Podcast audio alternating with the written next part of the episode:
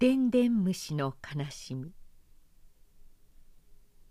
一匹のでんでん虫がありました。ある日そのでんでん虫は大変なことに気がつきました。私は今までうっかりしていたけれど私の背中の殻の中には悲しみがいっぱい詰まっているではないか。この悲しみはどうしたらよいでしょう？でんでん虫はお友達のでんでん虫のところにやっていきました。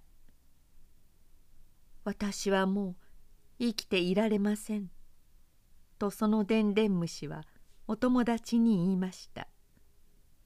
何ですか？とお友達のでんでん虫は聞きました。私は何という不幸せなものでしょう。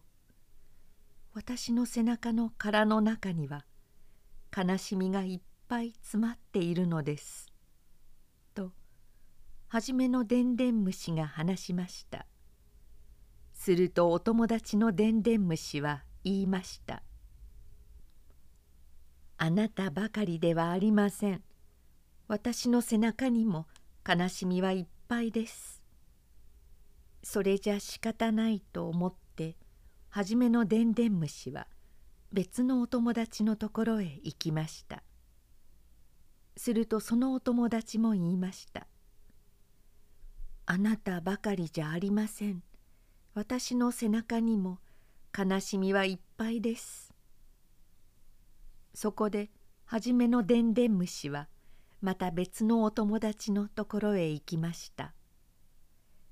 こうしてお友達を順々に訪ねていきましたがどの友達も同じことを言うのでありました。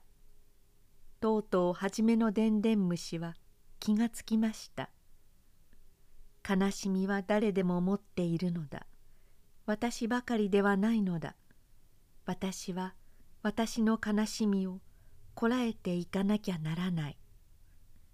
そしてこのでんでん虫はもう嘆くのをやめたのであります。